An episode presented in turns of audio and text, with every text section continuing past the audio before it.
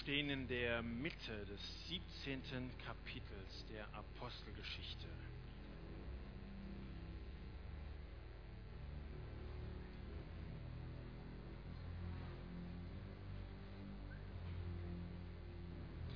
Während Paulus nun in Athen auf Silas und Timotheus wartete, sah er sich in der Stadt um. Empört und erschüttert stellte er fest, dass ihre Straßen von zahllosen Götterstatuen gesäumt waren, und er begann mit den Leuten Gespräche zu führen. In der Synagoge redete er mit den Juden und mit denen, die sich zur jüdischen Gemeinde hielten, und auf dem Marktplatz unterhielt er sich Tag für Tag mit denen, die er dort antraf. Dabei kam es auch zu Diskussionen mit epikureischen und mit stoischen Philosophen. Einige von ihnen spotteten. Was will eigentlich dieser sonderbare Vogel mit seinen aufgepickten Weisheiten? Glaubt er, er könne uns etwas beibringen? Andere meinten, es scheint, als wolle er Propaganda für irgendwelche fremden Götter machen. Zu diesem Schluss kamen sie, weil sie Paulus, als er das Evangelium verkündigte, von Jesus und von der Auferstehung reden hörten. Schließlich nahmen sie Paulus in ihre Mitte und führten ihn vor den Areopag, den Stadtrat von Athen. Dürften wir erfahren, was das für eine neue Lehre ist, die du da vertrittst? Du redest über Dinge, die uns bisher noch nie zu Ohren gekommen sind. Und es würde uns interessieren, worum es dabei eigentlich geht. Man muss dazu wissen, dass sich sämtliche Einwohner Athens und sogar die Fremden, die sich nur vorübergehend in dieser Stadt aufhalten, ihre Zeit am liebsten damit vertreiben, stets das Allerneueste in Erfahrung zu bringen und es weiter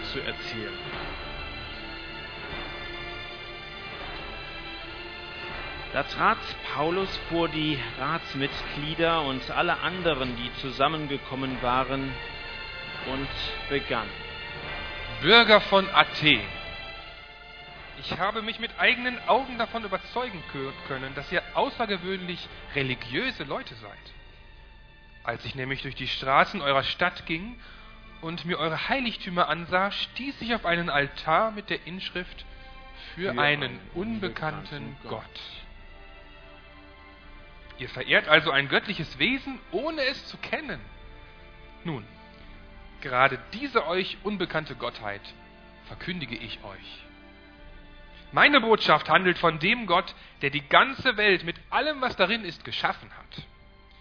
Er, der Herr über Himmel und Erde, wohnt nicht in Tempeln, die von Menschen erbaut wurden. Er ist auch nicht darauf angewiesen, dass Menschen ihm dienen. Nicht er ist von uns abhängig, sondern wir von ihm. Er ist es, der uns allen das Leben und die Luft zum Atmen gibt und uns mit allem versorgt, was wir zum Leben brauchen. Aus einem einzigen Menschen hat er alle Völker hervorgehen lassen. Er hat bestimmt, dass sich die Menschen über die ganze Erde ausbreiten. Und er hat festgelegt, wie lange jedes Volk bestehen und in welchem Gebiet es leben soll.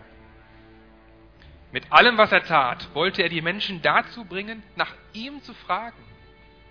Er wollte, dass sie, wenn irgend möglich, in Kontakt mit ihm kommen und ihn finden. Er ist ja für keinen von uns in unerreichbarer Ferne. Denn in ihm, dessen Gegenwart alles durchdringt, leben wir, bestehen wir und sind wir. Oder wie es einige eurer eigenen Dichter ausgedrückt haben, er ist es, von dem wir abstammen. Wenn wir nun aber von Gott abstammen, dann dürfen wir nicht meinen, die Gottheit gleiche jenen Statuen aus Gold, Silber oder Steinen, die das Produkt menschlicher Erfindungskraft und Kunstfertigkeit sind. In der Vergangenheit hat Gott gnädig über die Verfehlungen hinweggesehen, die die Menschen in ihrer Unwissenheit begangen haben. Doch jetzt fordert er alle Menschen in allen Orten zur Umkehr auf. Er hat nämlich einen Tag festgesetzt, an dem er durch einen von ihm bestimmten Mann über die ganze Menschheit Gericht halten und über alle ein gerechtes Urteil sprechen wird. Diesen Mann hat er vor aller Welt als den künftigen Richter bestätigt, indem er ihn von den Toten auferweckt hat.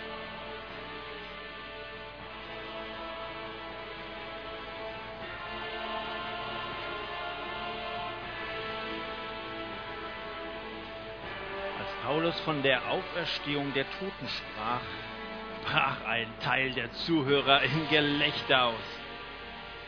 Aber andere sagten, über dieses Thema wollen wir zu einem späteren Zeitpunkt mehr von dir erfahren. Damit endete die Anhörung und Paulus verließ die Ratsversammlung. Doch einige Leute schlossen sich ihm an und kamen zum Glauben, so zum Beispiel Dionysios, ein Mitglied des Stadtrates, und eine Frau namens Damaris. Und es gab noch andere, die zusammen mit diesen beiden an Jesus glaubten.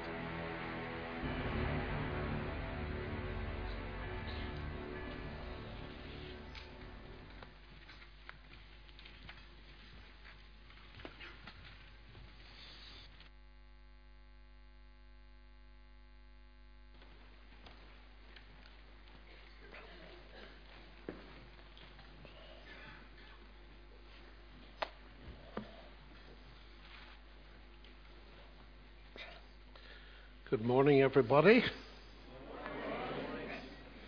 Wenn ich die englische Sprache höre, wie sie Englisch singen, denke ich, könnte den Vortrag in Englisch halten.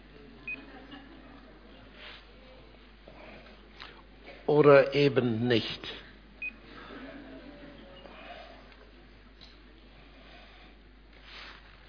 Yep.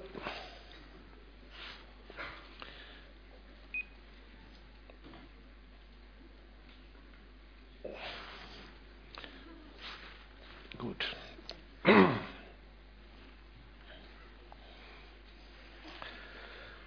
Wir sind immer noch in Athen.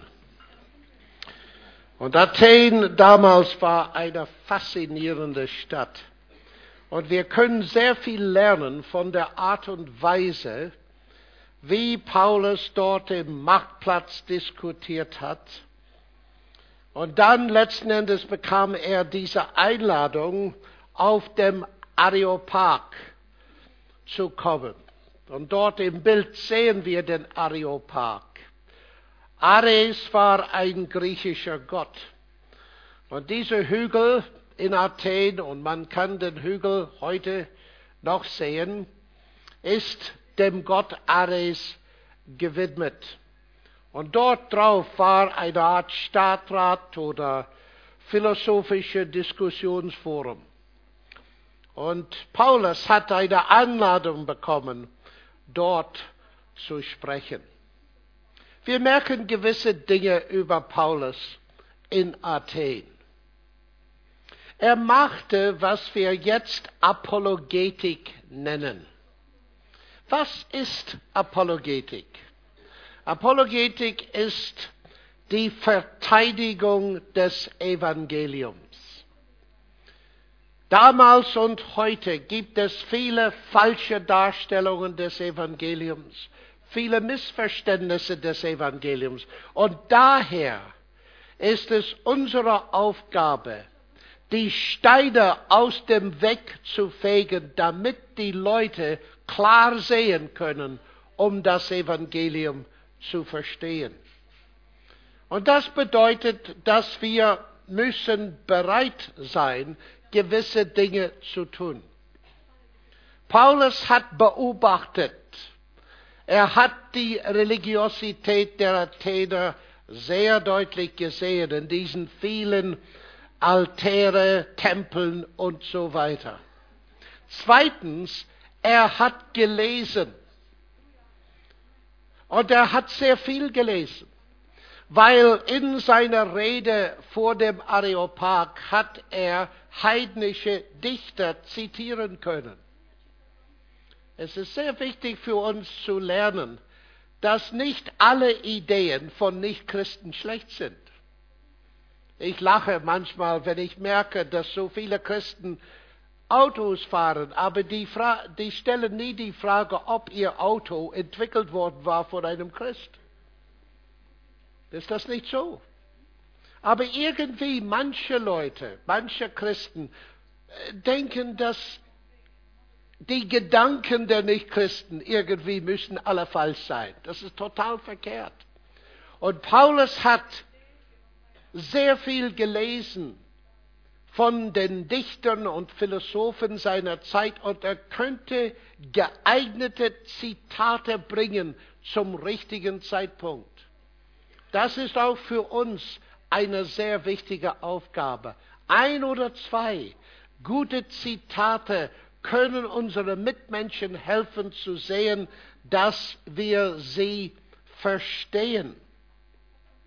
Paulus suchte immer Brücken zu bauen. Er fing dort an, wo die Menschen sich befanden. Und dann baut er Brücken auf, damit sie klar, damit ihnen klar würde, dass er sie versteht. Als ich Teenager war, jemand hat mir etwas gesagt, das ich nie vergessen habe. Und es war folgendes. Wenn du möchtest, dass die Menschen dich interessant finden, dann musst du interessiert sein. Sehr einfach.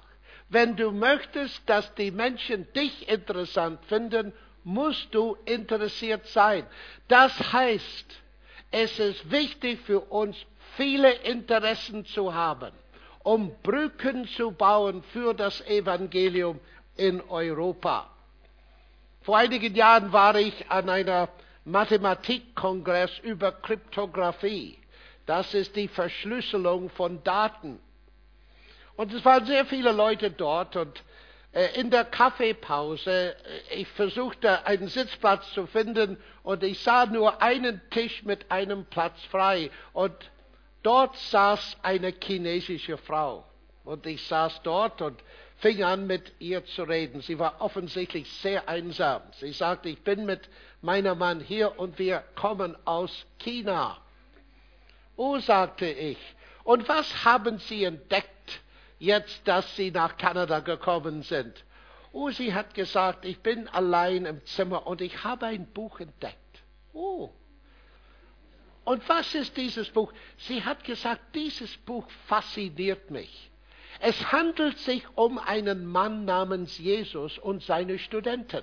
Oh, sagte ich, das ist faszinierend. Ja, sagte sie, er hat zwölf Studenten gehabt, dieser Mann Jesus. Und ein Student war sehr böse und hat ihm zu den äh, Autoritäten überliefert und die haben ihn sogar gekreuzigt. Oh, sagte ich, bitte erzählen Sie mehr über diesen Mann und seine Studenten. Und sie ging weiter und sie hat sehr ausführlich die Kreuzigung Jesus beschrieben. Und dann habe ich plötzlich gesagt, wissen Sie, sagte ich, als Jesus auf dem Kreuz starb, wissen Sie, er ist für meine Sünden gestorben. Und sie hat so gelächelt und gesagt, und auch für meine. Das hat sie entdeckt. Dann sagte sie, wären Sie bereit, mit meinem Mann zu sprechen über diese Dinge? Ich kann es nicht. Mein Mann ist ein sehr bekannter Mann in der Akademie der Naturwissenschaften. Und wenn Sie bereit wären, so mit uns zum Mittagessen zu sitzen und mit ihm zu sprechen, so sagte ich, ich komme. Und ich dachte, wie kann man ein Gespräch anfangen? Wie kann man eine Brücke bauen? Und dann, so, bei diesem Mittagessen habe ich zu diesem Mann gesagt, wissen Sie, äh, Ihre Sprache, die chinesische Sprache ist faszinierend. Oh, verstehen Sie Chinesisch, sagt, sagt er. Nein, kein Wort, sagte ich. Aber die Symbolik interessiert mich. Ich bin auch Mathematiker können Sie mir auf äh, den Tisch hier zeichnen, was der chinesische Symbol für ein großes Schiff ist? Gerne, sagt er, und hat es so schnell gemacht. Und ich sage, ich sehe, dass dieses Symbol äh, ähm, mehrere Teile hat. Ja, sagt er, was sind die Teile? Also dort ist der Kleinsymbol für ein kleines Schiff. Aha. Und dort ist ein Symbol für einen Menschen. Und dort ist der Symbol für die Zahl 8. Oh, sagte ich, das ist faszinierend. Wie ist es dazu gekommen, dass ein Symbol hat, Kleinschiff, Person, Mensch und die Zahl 8? Keine Ahnung, äh, sagte er. Oh, sagte ich, es erinnert mich an eine Geschichte. wo acht Menschen in einem Schiff und hier in diesem Symbol ist eine ferne, sehr alte Erinnerung an eine Geschichte, die sich in der Bibel äh, befindet, die Geschichte von Noah. Und dort fing das Gespräch an. Und ich hatte ein sehr gutes Gespräch mit ihm. Wir müssen Brücken bauen. Aber ich möchte euch ermutigen, weil das Problem sehr oft mit der Apologetik ist, wenn wir anfangen, in die Debatte einzusteigen, wir kriegen Panikangst. Und diese Panikangst kommt dadurch, dass wir denken, eine Frage wird kommen, die ich nicht beantworten kann. Du hast vollkommen recht, solche Fragen werden kommen. Also, was macht man? Und ich kenne so sehr viele Leute, die aufgegeben haben, wenn sie auf Fragen gestoßen sind, die sie nicht beantworten können. Ich möchte euch sehr ermutigen. Eine der wichtigsten Sachen zu lernen ist, bereit zu sein, zu sagen, ich weiß es nicht. Diese Frage ist für mich völlig neu. Gib mir ein paar Tage, ich möchte darüber nachdenken und ich komme zu dir zurück. Weil die Menschen schätzen Ehrlichkeit. Es ist viel besser zu sagen, ich weiß es nicht, als zu versuchen, eine Antwort zu geben, wo es offensichtlich klar ist, dass man keine Ahnung hat. Und das kann Leute sehr beeindrucken. Ich habe es so oft erfahren. Ich arbeite in einer Universität, wo es sehr viele kluge Leute gibt. Und ich bekomme fast jeden Tag Fragen, die ich nicht beantworten kann. Es ist sehr wichtig, dass wir einfach sagen, ich kann das nicht beantworten. Und sehr oft der Fragende sagt, also spielt keine Rolle, wir sprechen darüber später, ich habe noch ein paar Fragen. Aber dann gibt es Fragen, die nicht beantwortbar sind. Ich war in einer äh, wissenschaftlichen Einrichtung, die Atomwaffen herstellt und andere Dinge. Das erste Mal, dass ein christlicher Vortrag je in dieser äh, Einrichtung gegeben würde. Und die Leute wussten nicht, wer wird kommen oder wer nicht. Und es war erstaunlich, über 600 Naturwissenschaftler saßen vor mir. Und nach dem Vortrag kam ein sehr kluger junger Physiker und er sagt, Herr Lennox, wirklich, ja. sagt, ich meine, ich ahne, dass Sie Christ sind. Ja, sagte ich, Sie haben richtig geahnt. Also dann, sagte er, ich meine, äh, äh, Sie sind verpflichtet zu glauben, dass Jesus Christus sowohl Gott und Mensch ist. Ja, sagte ich. Das glaube ich. Also, sagt er. Ich meine, das, das ist einfach Wahnsinn. Ich meine, können Sie mir das erklären? Freilich, sagte ich, kann ich erklären. Oh, sagt er. Sie können es mir erklären. Ja, freilich, sagte ich. Aber ich habe einige einfachere Fragen für Sie zuerst. So als Gegenleistung. So sagte er, gut. So habe ich ihn gefragt, sagen Sie mir mal, was ist Bewusstsein? Naja, sagt er, das ist ein bisschen schwierig. Sie wissen nicht, was Bewusstsein ist. Nein, sagt er. Okay, sagte ich, das war viel zu kompliziert. Hier ist eine einfachere Frage. Was ist Energie? Und sagt er, wir können es vermessen und wir können es verwenden. Ja, das weiß ich alles, sagte ich, aber was ist Energie? Wir wissen es nicht, sagte er. Gut, sagte ich, Sie stimmen mit Feynman, dem Nobelpreisträger, überein. Niemand weiß, was Energie ist.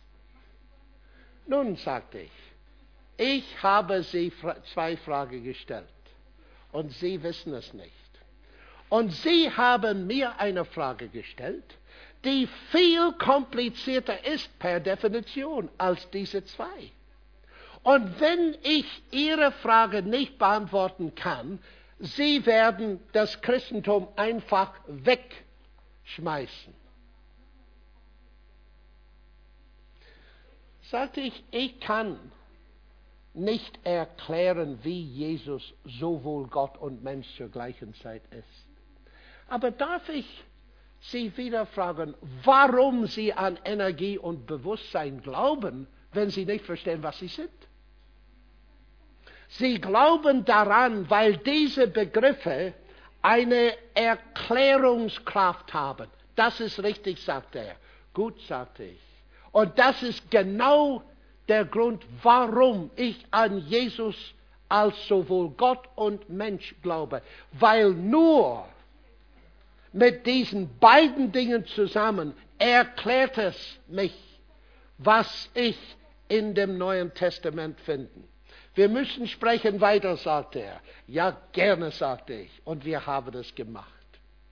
Das heißt, manchmal, wenn die Fragen nicht zu beantworten sind, können wir sie benutzen, um einen weiteren Schritt zu machen. Und es ist sehr nützlich für alle von uns, auch wenn wir keine Naturwissenschaftler sind, zu wissen, dass die einfachsten Dinge von einem Standpunkt, Energie, Licht, Masse und so, wir verstehen nicht ganz, was wir sind, was die sind. Und wenn wir das nicht verstehen, wie kann man erwarten, vollkommen Gott zu verstehen? Ich habe das wirklich sehr, sehr hilfreich gefunden. Und so war es bei Paulus. Das heißt, er kam nach Athen und er behauptete, dass es einen wahren Gott gibt. Die Bibel fängt so an, im Anfang schuf Gott Himmel und Erde. Und die Bibel versucht nicht am Anfang zu beweisen, dass es einen Gott gibt, sondern mit der Zeit in der Bibel sehen wir, dass der Begriff die Idee, die Behauptung, dass es einen Gott gibt, hat eine massive Erklärungskraft. C.S. Lewis hat einmal gesagt, ich glaube an die Sonne, nicht so sehr, weil ich sie sehe, es ist gefährlich, direkt in die Sonne zu schauen, sondern weil in ihrer Licht sehe ich alles andere. Und das heißt, an Gott, an einen Schöpfer Gott zu glauben. Für Paulus war das Licht, worin er alles andere erklären konnte. Und er wollte diesen Leuten beibringen, dass ihr Verständnis des Alls, ihre Götzendienst, war nicht befriedigend, wenn es kam zum Verständnis der, äh, des Wesens der Welt und der Natur. Er kam und er hat festgestellt, dass sie den Götzen sehr ergeben waren. Und Götzen damals, es gab Statuen, aber die Götzen waren letztlich Symbole, Vergötterungen der Kräfte der Natur.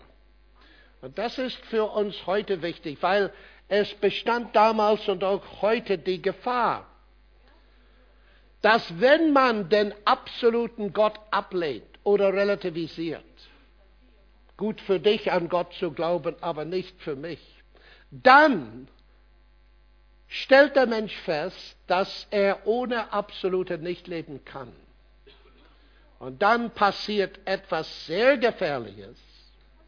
Dann verliert man absoluten Wert zu Dingen, die nur von relativen Wert sind. Geld, Macht, Sex, Gesundheit, Schönheit, Sport, Musik, was weiß ich. Diese Dinge sind alle sehr gut in ihrem Platz, aber wenn man den absoluten Gott ablehnt, so oft macht man aus irgendetwas anders eine absolute und dann wird man dazu äh, versklavt. Noch ein Problem mit der Götter der Athener, die waren zu klein, wie Paulus gesagt hat. Es gibt einen Schöpfer. Er wohnt nicht in Tempeln, die von euch gebaut wurden. Das ist einfach offensichtlich klar. Und er hätte auch ein anderer Dichter zitieren können, Euripides. Welches Haus könnte das Göttliche zwischen seinen Mauern enthalten? Und dort in Athen nahm Paulus wahr die Gefahr, dass man nur an Gott denkt im Zusammenhang mit einem Gebäude. Dieses, diese Gefahr ist eine sehr aktuelle Gefahr in der modernen Zeit. Ich weiß, dass ihr hier viel besser geschult seid. Ihr werdet nie nur an Gott denken in einem Gebäude, oder? Oder? Und eure Freunde, was denkt ihr? Was denken sie über euren Glauben an Gott? Weil es ist sehr leicht, dass unsere Freunde bekommen den Eindruck, dass Gott für uns nur in Verbindung mit einem Gebäude steht, einer Gemeindegebäude oder sowas ähnliches. Das ist äußerst gefährlich. Gott in einer Kiste, God in a box. Und dieses Denken durchdringt die Gesellschaft auch heute. Und meine lieben Freunde, es kann auch uns beeinflussen. Gott, ist er in meinem Alltag, in meinem ganzen Alltag, in der Schule, in der Uni, in meinem Beruf, im Krankenhaus, zu Hause, wo immer ich bin, oder ist Gott für mich nur in einem Box, in, einem, in einer Kiste, in einem Gebäude? Das ist eine sehr, sehr kleine Idee von Gott. Vor vielen Jahren war ich in Berlin, auf der anderen Seite der Grenze, auf der östlichen Seite. Und äh, als ich oft dort war, haben wir, haben wir von Osten nach Westen durch das Brandenburger Tor geschaut. Und natürlich, der Westen war hell beleuchtet. Und meine Sitte war, mit der Jugend zu sprechen. Und es kam ein Junge mit einer Lederjacke und er hat gesagt zu mir, oh, ich wünschte, dass ich könnte nur einmal über diese Mauer springen und meine Großmutter. Und Sie, sagte er zu mir, Sie haben ein Papier und ich habe kein Papier und ich kann nicht hingehen. Es ist eine Ideologie, die uns trennt. Und wir haben über Ideologie gesprochen und ich habe gesagt, viele meine marxistischen Freunde haben zu mir gesagt, Christentum, das ist eine Kleinigkeit, eine Nichtigkeit. Weil das Christentum, wenn man das ernst nimmt, vielleicht zwei Stunden in der Woche. Aber im Marxismus haben wir eine Philosophie der Arbeit, eine Philosophie der Geschichte, eine Philosophie von alles. Das heißt, unsere Philosophie hat mit dem gesamten Leben zu tun. Und während wir sprachen, plötzlich hat er gelächelt. Wollen Sie wissen, was meine Ideologie ist? sagte er. Ja, gerne, sagte ich. Und er hat seine Jacke gemacht. Und auf seinem T-Shirt war, Jesus Christus ist mein Herr. Er wusste nicht, wer ich war. Aber hat Mut gehabt und ich sehe ihn immer noch. Dort in der DDR. Hier ist meine Ideologie. Jesus Christus ist mein Herr. Ist das deine Ideologie? Oder wenn man dein Leben genau untersucht, unter der Lupe stellt, würden wir feststellen, dass du eigentlich an Gott in einer Box glaubst, Gott in einem Kästchen, in einem Gebäude. Es lohnt sich darüber nachzudenken. Der zweite Fehler in Athen war dies. Gott wird nicht, sagt Paulus, von Menschenhänden bedient, als wenn er etwas nötig hätte, da er selbst allen Leben und Odem und alles gibt. Und hier war der zweite riesige Fehler der alten und der modernen Welt. Die abgöttische Idee, dass wir es irgendwie verdienen können, dass Gott uns akzeptiert. Dass Gottes Aufnahme von uns ist etwas, das durch unsere Leistung wir verdienen können. Das war die Idee hinter fast allen Götzendienst damals. Und das ist die Idee leider hinter Versionen von angeblichen Christentum heutzutage. Das bedeutet bei weitem nicht, dass wir nichts tun brauchen, um gerettet zu werden. Der Kerkermeister hat gesagt, was muss ich tun in Philippi, um gerettet zu werden, als das Erdbeben geschah. Paulus hat nicht zu ihm gesagt, Sie brauchen nichts zu tun. Nein, er hat gesagt, glaube an den Herrn Jesus Christus und du wirst gerettet werden. Das Wort tun, sowohl in Deutsch und in Englisch, hat zwei Bedeutungen. Erstens Aktion, etwas machen. Zweitens Verdienst. Und es ist eine riesige Verwirrung, wenn wir die zwei Bedeutungen verwechseln. Wir müssen etwas tun, um gerettet zu werden. Wir müssen Buße tun, umkehren und wir müssen an den Herrn Jesus als Herr und Heiland glauben. Aber was wir nicht tun können, ist, diese Rettung durch unsere Leistung zu bringen.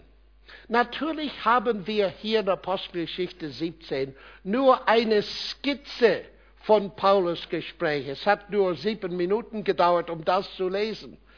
In der alten Welt, wo die Leute nichts anderes taten, als neue Ideen zu hören, sie wären nie zufrieden gewesen mit einem sieben Minuten Predigt. Paulus hat natürlich lang geredet und alles erklärt. Wir haben hier nur die Hauptzeilen. Und ich kann mir sehr gut vorstellen, dass hier an der Stelle hat er das erklärt, was er später in Epheserbrief geschrieben hat. Er musste diesen Leuten es deutlich beibringen, dass durch ihre Leistung sie könnten Gottes Liebe nie verdienen. Die müssen in Glauben und Vertrauen auf ihn kommen. Aber die Betonung in dieser ganzen Rede, die Grundlage des Argumentes von Paulus, war die Schöpfung. Er hat angefangen nicht mit Jesus als Messias, sondern mit der Schöpfung. Und das ist ein Hinweis für uns heute. Wenn die Leute, wie so viele in Europa heutzutage, gar nichts über Jesus wissen, dann muss man viel früher anfangen. Man muss trotz Postmodernismus ein Big Story anbieten. Ein Story, das startet mit der Schöpfung und geht bis die neue Himmel und die neue Erde. Und Paulus hat gerade das gemacht. Wir merken, dass er startet mit der Schöpfung und er endet mit der Wiederkunft Christi jüngste Gericht und das Herrschen von dem Herrn in der Zukunft. Er hat eine große Geschichte, einen großen Bogen hat er äh, den Leuten damals äh, vorgestellt. Und das ist äußerst wichtig, weil, wie gesagt, trotz Postmodernismus, die Leute interessieren sich, ein Big Story zu hören. Viele Big Stories wie Marxismus haben enttäuscht und sind zusammengebrochen. Und so muss unser Big Story glaubwürdig sein. Und so ist es sehr wichtig, hier mit der Schöpfung anzufangen. Die Leute interessieren sich für Ursprünge. Unsere Buchhandlungen in Europa sind voll einer kurzen Geschichte der Zeit von Stephen Hawking Ein Bestseller von allen Zeiten. Warum ist das? Weil deine Identität hängt mit deiner Geschichte eng zusammen. Eine Person, die das Gedächtnis verloren hat, Amnesie hat, ist eine Person ohne Identität. Und so, um Identität zu geben, wer sind wir Menschen? Paulus spricht von einem Schöpfer, der alles Odem und Leben gegeben hat. Das heißt, er sah die Identität der Menschen als Geschöpfe des einzigen und wahren Gottes.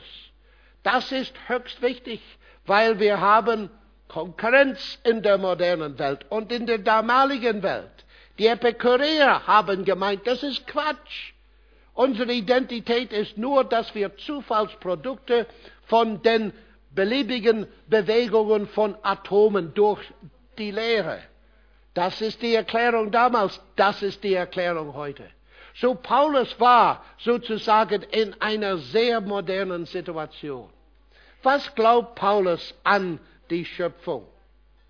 Was er glaubt und was ich glaube, hier ist mein Axiom für meine Vorträge und meine Gespräche mit Leuten. Das habe ich ständig im Hinterkopf, dass Gottes unsichtbares Wesen, sowohl seine ewige Kraft, also auch seine Göttlichkeit wird von der Erschaffung der Welt an in dem Gemachten wahrgenommen und geschaut, damit sie ohne Entschuldigung seien. Das ist eine äußerst kräftige Aussage. Das heißt, dass das Zeugnis der Natur ist so stark, dass die Menschen infolgedessen ohne Entschuldigung sind, wenn sie sagen, dass es keinen Gott gibt. Merken wir genau, was Paulus sagt. Er sagt, dass Gottes Göttlichkeit das heißt in modernen Sprache, dass es Gott gibt, ist wahrgenommen, nicht bewiesen, sondern wahrgenommen. Man bekommt nur Beweise in der reinen Mathematik. Aber in alles andere bekommt man Indizien, Belege. Man kann etwas wahrnehmen, weil die Indizien so stark sind. Dass es einen Gott gibt und dass er mächtig ist und dass er unsichtbar ist. Und wenn wir hinaufschauen in das All und wir sehen, wie kompliziert das All ist und wie faszinierend, sagt Paulus, dass Gottes unsichtbare Wesen zu sehen ist. Und es gibt äh, einige Naturwissenschaftler, die das zugeben dass die sichtbare Schöpfung zeigt Gottes unsichtbares Wesen. Dass sie das wahrnehmen können und dass es stark ist. Hier ist ein Beispiel.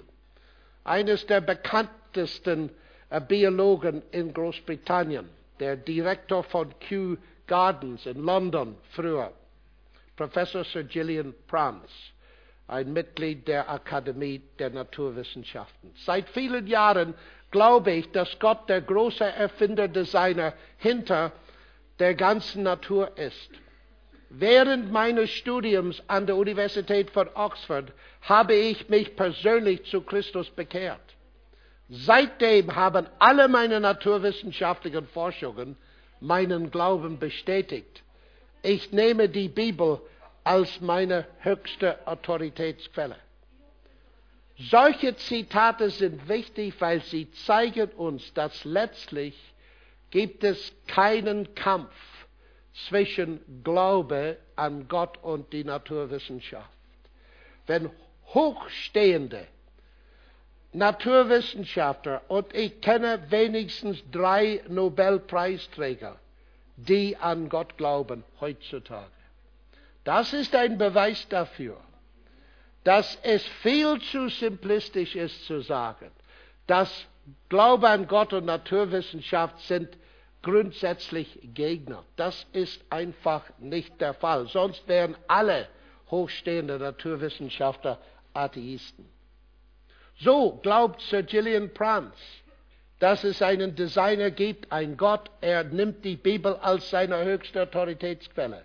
Aber wir haben andere, wie Stephen Jay Gould, der neulich gestorben ist, auch Biologe. Bevor Darwin meinten wir, dass ein wohlwollender Gott uns geschaffen hat. Was immer wir über Gott denken, seine Existenz ist in der Natur nicht offenbar. Und die Spannung zwischen diesen zwei Ansichtspunkten ist eine sehr alte intellektuelle Spannung aus Athen.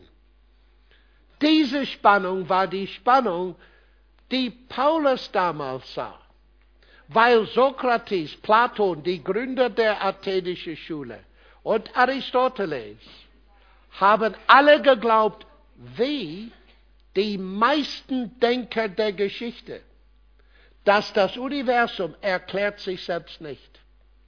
Dass das Universum weist auf einen nicht physikalischen Ursprung großer Intelligenz und Macht. Das glaubt nicht bloß die meisten Denker der Geschichte, sondern die Vorväter der Naturwissenschaft, wie Galileo, Kepler, Newton und so weiter. Denen gegenüber war Leucippus, Demokrit, Epikur, die Epikureer und Lucrez. Das Universum erklärt sich selbst anhand von Atome und das Leere. Und das sind die zwei Anschauungen, die wir heutzutage treffen. Und es ist sehr wichtig, dass wir darüber nachdenken, weil die Antwort zu dieser Frage, was gibt es hinter dem All, ist eine sehr, sehr wichtige Antwort, weil sie bestimmt, wer wir eigentlich sind. Dort ist eine bekannte Gestalt der Naturwissenschaft, Albert Einstein. Er hat gesagt, das einzige Unverständliche an dem Universum ist, dass es verständlich ist. Er war groß genug als Denker zu sehen, dass es etwas Merkwürdiges ist, dass wir das Universum verstehen können. Es lohnt sich darüber nachzudenken. Weil wenn die Epikureer recht haben und meine Gedanken sind nur letzten Endes die Bewegung der Atome in meinem Gehirn, warum sollte ich überhaupt an Atome glauben, woraus mein Gehirn bestehen soll. Das heißt, dieser Materialismus von Epikuros und den anderen untergrabt, untergrabt die Rationalität, die Denkfähigkeit, die Vernunft des Menschen, womit der Mensch ausgerechnet Naturwissenschaft treibt. Und wir befinden uns in einem Universum, die so fein abgestimmt ist, die feine Regelung der Naturkonstante. Roger Penrose in Oxford ist wahrscheinlich der klugste angewandte Mathematiker des letzten Jahrhunderts. Und er sagt, um ein Universum mit einem Entropiegesetz zu haben, das heißt ein Universum, wo nehmen wir ein typisches deutscher Auto, Rolls-Royce. Ähm, wo, auch, wo auch ein Rolls-Royce verrostet. Ein Entropiegesetz. Unordnung nimmt zu. Um ein solches Universum zu haben wie unser, muss die Genauigkeit des Schöpfers, sagt Penrose, sein, 1 zu 10 hoch 10 hoch 123. Und das ist eine Zahl so groß, dass wenn man ein 1 hier schreibt und ein 0 auf jedem Elementarteilchen im All, kann man diese Zahl nicht schreiben. Es ist zu groß. Und die Reaktion unter einigen Physikern zu solchen Dingen ist sehr interessant. Ich zitiere einen deutschen Naturwissenschaftler, Peter Hegele in Ulm, Physiker. wenn für Leben so hochpräzise Feinabstimmungen nötig waren, dann stellen sich Fragen wie, ist Leben doch nicht nur ein bedeutungsloses Zufallsprodukt, sondern beabsichtigt oder geplant? Und ein Nobelpreisträger, Arno Penzias, der den Nobelpreis für Physik genommen hat, als er den Mikrowellenhintergrund gefunden hat. Die Astronomie führt uns zu einem einzigartigen Ereignis, zu einem aus nichts gemachten Universum mit der präzisen Feinabstimmung, die für das Leben notwendig ist und der ein dahinterstehender übernatürlichen Plan zugrunde liegt. Und das ist im Einklang was, mit dem, was die früheren Naturwissenschaftler gedacht haben, wie Johannes Kepler. Das Hauptziel aller Untersuchungen der Welt ist, die rationale Ordnung zu entdecken, die von Gott auf sie auferlegt ist und die er uns in der Sprache der Mathematik geoffenbart hat. Es fasziniert mich und ich finde es erstaunlich, dass einige Naturwissenschaftler meinen jetzt, dass die Mathematik selbst hat das Universum geschaffen. Das ist sonderbar.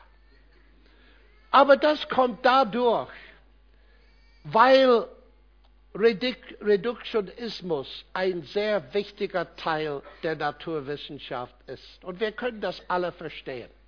Erstens, methodologischer Reduktionismus bedeutet einfach Folgendes. Wir haben ein großes, komplexes Problem.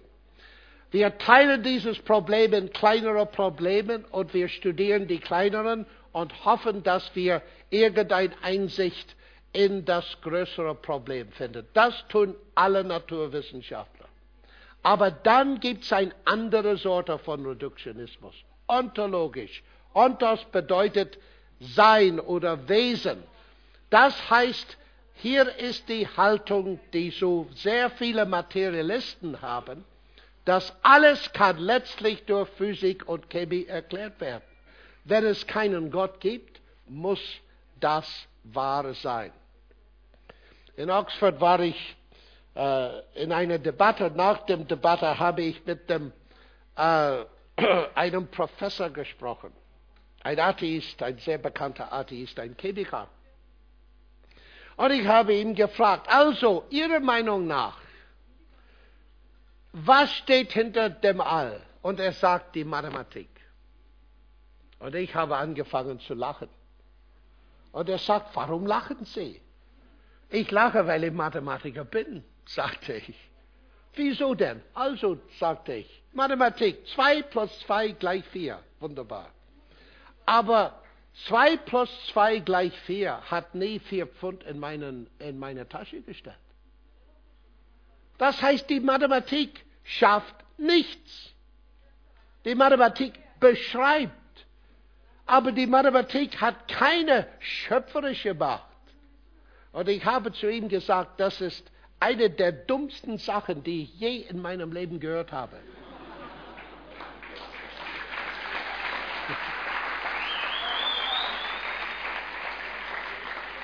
Manchmal müssen wir einfach sagen, dass die Dinge dumm sind. Mathematik kann nichts tun. Das ist so wichtig. Ich erzähle euch eine andere Geschichte. Es ist die Zeit für Geschichten, oder? Ja, in Oxford haben wir in meinem College regelmäßig jede Woche ein Dinner, ein sehr schönes Abendessen mit Kerzen und, und, und was weiß ich. Und wir wissen nie, mit wem wir sitzen werden. Das ist das Interessante daran. So, eines Abends kam dieser Mann und er merkte, er sitzt neben mir und er sagte zu mir, und, und was sind Sie vom Beruf? Ich sagte, Mathematiker. Oh, sagte Mensch, das ist schrecklich. Welche Art Mathematiker? Reine Mathematiker. Noch schlimmer, sagte er. Ich meine, was kann man besprechen mit einem Mathematiker, der nur Algebra treibt? Und dann versuchte ich mich selber zu verteidigen und ich sagte, ja, aber gut, ich versuche andere Dinge zu tun. Ich interessiere mich sehr für die Philosophie, der Naturwissenschaft. Was insbesondere, fragt er. Also die große Frage, ob es etwas hinter dem All gibt oder nicht. Oh, sagt er, es ist noch schlimmer, als ich gefürchtet habe. Er sagte, ich bin Atheist. Ich bin Reduktionist und wir werden einen sehr schlimmen Abend haben, weil wir gar nichts miteinander zu tun haben. So es war, und er hat es ernst gemeint. So habe ich gelächelt, was ich normalerweise tue, wenn es schwierig wird. Und äh, ich habe gelächelt und gesagt, doch, doch, wir werden ein faszinierendes Gespräch haben. Wirklich, sagt er. Ja, sagte ich, ich, ich bin fasziniert für Reduktionismus. Wirklich, sagt er. Ja, sagte ich. Für welche Art Reduktionismus interessieren Sie sich? Oh, gibt es mehrere Sorten? Ja, sagte ich. Und ich habe methodologisch erzählt, ja, sagte er, das ist klar. Aber ich denke, Sie sind ontologisch. Ja, sagte er, ich glaube, letzten Endes kann alles anhand der Physik und Chemie erklärt werden. Oh, sagte ich, dann ist es spannend. Und ich nahm die Speisekarte von dem Tisch. So, studieren wir diese Speisekarte. Ja, sagt er, Roast Chicken sollte okay sein. Nein, das meinte ich nicht. Schauen wir mal, diese Speisekarte. Etwas Physik und Chemie, ja? Und hier sind R-O-A-S-T, Roast. C-H-I-C-K-E-N, Chicken. Ja, sagt er, das sehe ich. Was ist interessant daran? So sagt er, erklären Sie mir bitte. Erklären Sie mir bitte. Die Semiotik dieser Symbolen, das heißt, wie diese Zeichnen auf diese Speisekarte Bedeutung tragen. Erklären Sie mir bitte das anhand der Physik und Chemie, der Tinte und Papier. Und es entstand ein Schweigen. Und dann sagte seine Frau neben ihm etwas zu laut, hol dir daraus, wenn du kannst. Er hat es nicht versucht. Ich werde nie vergessen, was er gesagt hat. Er sagte, wissen Sie, seit 40 Jahren gehe ich in mein Labor hier in Oxford und denke, dass es möglich ist, sowas zu tun. Und es ist offensichtlich klar, dass es nicht möglich ist. Und plötzlich ist es ihm klar geworden, dass ich nicht klug genug war, um an eine solche Antwort zu denken. Und er sagte, wo haben Sie diese Idee her? Und ich sagte, ja, ich habe es von einem Nobelpreisträger bekommen. Die Bedeutung der Botschaft ist nicht in der Physik und Chemie des Papiers und der Tinte zu finden. Nein, sagte dieser Professor, man muss ein Verfasser, jemand, der das gezeichnet hat, das geschrieben hat. Man muss eine Intelligenz einführen, um das zu erklären. Faszinierend, nicht wahr? Aber es ist noch faszinierender, weil sehr oft die Leute sagen zu mir, ha, letzten Endes ist Gott keine Erklärung für das All. Warum nicht? Weil per Definition ist Gott komplizierter als das All. Und es ist keine Lösung zu sagen, die Antwort ist etwas komplizierter als das, was man verstehen will. Dieser Einwand ist ein sehr populärer Einwand bei uns zurzeit. Gott ist keine Lösung, weil er viel komplizierter ist als das, was wir erklären wollen. Wirklich. Noch eine Geschichte. Wir fahren nach China und wir sind mit einer chinesischen Archäologin. Und wir gehen in eine Höhle, wo wir sehen gewisse Dinge auf der Wand und ich weiß nichts über Archäologie und ich gehe an einer Wand vorbei wo zwei Kratzen sind. Einfach so. Und die Archäologin hinter mir kommt und plötzlich merkt sie diese zwei äh, Dinge auf der Wand und sie sagt, menschliche Intelligenz. Und ich sagte, sei nicht so verrückt. Ich meine, zwei Kratzer. Und Sie behaupten, dass es nötig ist, etwas so kompliziert wie menschliche Intelligenz einzuführen, um das zu erklären. Das ist keine Erklärung. Und sie sagt zu mir, wie simplistisch sind Sie? Ah, wissen Sie nichts über Semiotik? Das geht nur um zwei Kratzen. Zwar. Aber diese zwei Kratzen haben eine semiotische Dimension. Das ist der chinesische Symbol Ren für Mensch. Und so, auch wenn es nur zwei Kratzen sind, weil sie semiotische Dimension haben, stelle ich fest, es muss eine menschliche Intelligenz dahinter stehen. Und plötzlich, durch Zauber, wird sie ein Oxfordscher Mikrobiologe. Und sie nimmt mich in ihr Zauberlabor, wo ein Zaubermikroskop sich befindet. Und ich schaue durch diesen Zaubermikroskop und dort sehe ich das. Es ist ein Zaubermikroskop. Und ich sage, was sind diese Buchstaben? C, G, A, A, T, T, C, T. Das ist das menschliche Genom. Oh, aber was sind die Buchstaben? Das sind die Codons. Oh, es geht um einen Code. Ja, diese Reihenfolge dieser Codons, das spezifiziert die Proteine. Ah, sage ich. Und das hat dann eine, eine semiotische Dimension. Ja, freilich. Ja, ja. Und äh, sagen Sie mir mal, ah, wie viel dieser Codons gibt es im menschlichen Genom? 3,5 Milliarden. Und 3,5, ja, ja, 3,5, so viel, ja. Und die müssen alle in die richtige Reihenfolge sein, ja, ja. Das alles muss gerade richtig sein. Was steht dahinter? Und sie sagt, Zufall und Notwendigkeit. Zufall und die Gesetze der Natur. Ich sagte, Moment mal. Vor fünf Minuten waren wir in China. Und sie haben zwei Kratzen gesehen. Und sie haben gesagt, menschliche Intelligenz. Und jetzt, sie sehen 3,5 Milliarden Buchstaben in der richtigen Reihenfolge und sie sagen Zufall und die Gesetze der Natur.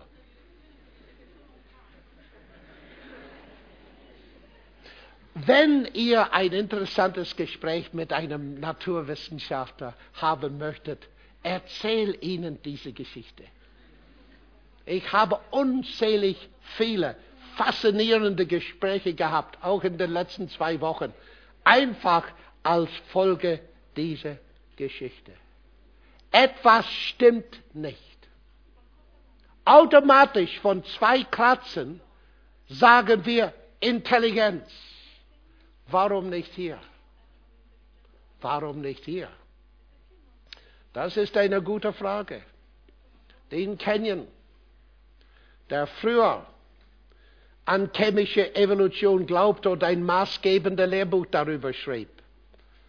Später schreibt Folgendes, ganz in die andere Richtung. Wenn die Wissenschaft auf Erfahrung beruht, dann informiert sie uns, dass die in DNS einkodierte Botschaft eine intelligente Ursache haben muss. Was für intelligente Ursache? Die Naturwissenschaft allein kann uns nichts sagen, nur die Religion oder Philosophie. Aber die Naturwissenschaft darf nicht verhindern, Indizien wahrzunehmen, wo immer sie auftauchen, die auf eine intelligente Ursache hinweisen. Das ist eine Aussage eines Naturwissenschaftlers. Und so, wir haben die zwei Weltanschauungen. Paulus, damals wie heute. Materialismus der Epikureer. Materie und Energie sind primär. Geist und Information sekundär. Im Anfang waren die Atome und das Leere. Gegenüber steht Theismus, Glaube an den wahren Gott der Bibel, Geist und Information primär, Materie, Energie sekundär. Im Anfang war das Wort und das Wort war Gott. Was ist plausibler? Im Lichte der Naturwissenschaft alleine ist mir die zweite massiv plausibler als der erste. Diese Zusammenstellung, die Tatsache, dass in jeder der zehn Billionen Zellen deines Körpers ist ein Informationsspeicher viel größer als die meisten Wörterbücher. Viel, viel größer. Und das Leben selbst, im Kern des Lebens steht ein Code mit einer äh, semiotischen Dimension. Warum, meine letzte Frage, sind diese Dinge wichtig? Weil sehr oft heutzutage wird die Naturwissenschaft benutzt, um Atheismus zu unterstützen. Und Atheismus wird benutzt, um den Mensch selbst unter die Lupe zu stellen. Und wenn man die Schöpfung falsch versteht, wird man den Mensch falsch verstehen. Und das führt dazu, dass ihr müsstet eine Art Kundgebung geben wie gestern. Weil wenn wir denken an die Art und Weise, wie man versucht, Gott abgeschafft, die Ethik zu erklären. Die Naturwissenschaftler sind in die Lücke gesprungen und haben gesagt, die Ethik muss eine genetische Basis haben. Die Folgen werde ich nur sehr kurz schildern und dann ist der Vortrag vorüber. Die Basis der Ethik liegt nicht in der Wille Gottes. Die Ethik ist eine Illusion womit unsere Gene uns abspeisen, damit wir ihnen mitarbeiten. Das ist erstaunlich. Aber noch mehr. Der Mensch nach den Naturwissenschaftlern ist nur ein Tier. Und John Gray in London, der ein Bestseller geschrieben hat, sehr einflussreich schreibt, in den letzten 200 Jahren, die Philosophie hat den christlichen Glauben abgeschüttelt. Sie hat aber den Hauptirrtum des Christentums nicht abgeschüttelt, den Glauben, dass die Menschen von allen anderen Tieren sich radikal unterscheiden. Und Peter Singer ist der meistbekannte und einflussreichste Ethiker der Welt. Er ist Materialist. Und er schreibt, die neue Vision hat keinen Platz für die traditionelle Antwort zu diesen Fragen, dass wir Menschen eine spezielle Schöpfung sind, unendlich wertvoller als alle anderen lebendigen Wesen, nur weil wir Menschen sind. Im Lichte unseres neuen Verständnisses, unserer Stellung im All, müssen wir die traditionelle Antwort aufgeben und die Grenzen unserer Ethik revidieren. Ein Opfer dieser Revision wird jede Ethik sein, die behauptet, dass das, was wirklich wichtig bei einem Wesen ist, dass es ein Mensch ist. Darf ich euch die schrecklichen Folgen von dieser Philosophie zeigen? Es gibt keinen Grund zu denken, dass ein im Netz sterbender Fisch weniger als ein Fötus während einer Abtreibung leidet. Das Argument gegen das Essen von Fisch ist deswegen viel stärker als das Argument gegen Abtreibung. Zweitens, das Leben eines neugeborenen Babys ist weniger wert als das Leben eines Schweines, eines Hundes oder eine Schimpanse. Das sind Zitate von dem Ethiker, dessen Bücher sind in jeder Buchhandlung Europas. Das ist eine Folge von Materialismus. Weil wenn es Gott nicht gibt, dann ist der Mensch nur ein Tier. Und wenn es meinem Hund nicht gut geht, kann ich ihn erledigen. Und so denken die Leute heute. Ich sage das ganz bewusst, dass es erschreckend ist. Aber meine liebe junge Leute, es ist so wichtig für uns als Christen zu sehen, dass die Weltanschauungen in Europa riesen Konsequenzen haben, wogegen wir in Frieden protestieren müssen im Namen Christi. Wir haben genauso viel Recht, unsere Meinungen zu äußern, wie die Atheisten. Es gibt keine neutrale Position. Und Weltanschauung und Ethik gehören zusammen. Ein Fötus lebt, das ist klar. Das Leben ist menschliche Leben, das ist auch klar.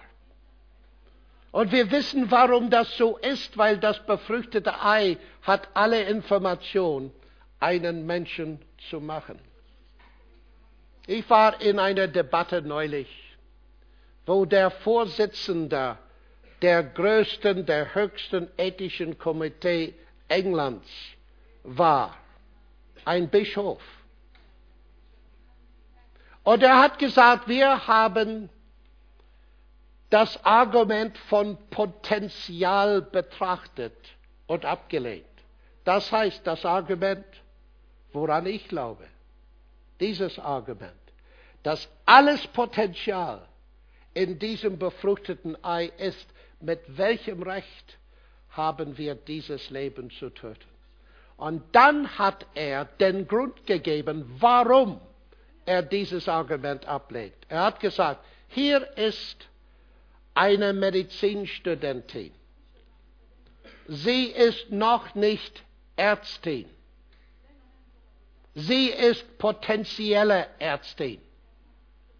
Aber wir erlauben ihr nicht, als Ärztin zu arbeiten. Zweites Beispiel. Hier ist ein Schüler, 16 Jahre alt. Er ist ein potenzieller Wähler. Aber da er nur 16 ist, gestatten wir es ihm nicht zu wählen. Und das war das Ende der Argumente. So habe ich die Hand hochgemacht. Ich habe gesagt, Herr Bischof, Ihre Logik interessiert mich sehr. Hier ist eine Studentin. Sie ist potenzielle Ärztin. Wir erlauben sie nicht als Ärztin zu arbeiten. Und um abzusichern, dass das der Fall sein wird, wir töten sie. Hier ist ein Student, ein potenzieller Wähler, 16 Jahre alt, und abzusichern, dass er nie wählen wird, wir töten ihn. Das ist die Logik Ihres Argumentes. Hier ist ein Embryo, wenn ich Ihr Argument richtig anwende auf das Embryo, hier ist ein Embryo, noch nicht erwachsener Mensch, nur potenzieller Mensch. Ihr Argument sagt, und wir erlauben das Embryo nicht als Mensch zu äh, funktionieren. Aber das ist eh klar. Aber Sie wollen sagen, und daher haben wir die Berechtigung, dieses Leben zu töten. Das Argument, das Sie vorgeführt haben, ist total daneben. Er ist etwas wütend geworden, muss ich sagen. Aber meine lieben Leute, das ist so ernst. Ich war erschüttert zu sehen, wie simplistisch waren die Argumente, die benutzt sind, um Abtreibung einfach so zu gestatten. Ich weiß, dass es viel mehr zu sagen gibt, sehr viel mehr. Aber ich wollte das nur sagen, zu zeigen, dass was man über die Schöpfung, die Natur glaubt, verheerende Konsequenzen hat in unserem Alltag. Und es kann uns helfen zu sehen, wie es entlang geht, wenn wir verstehen, dass diese Haltungen kommen nicht aus dem blauen Himmel, die kommen von Philosophien, die schon seit Jahrtausenden in Europa zu finden sind. Und unsere Aufgabe ist, im Namen Gottes und im Namen Christi gegen diese falsche Vorstellung des Universums und des Lebens uns einzutreten. Dankeschön.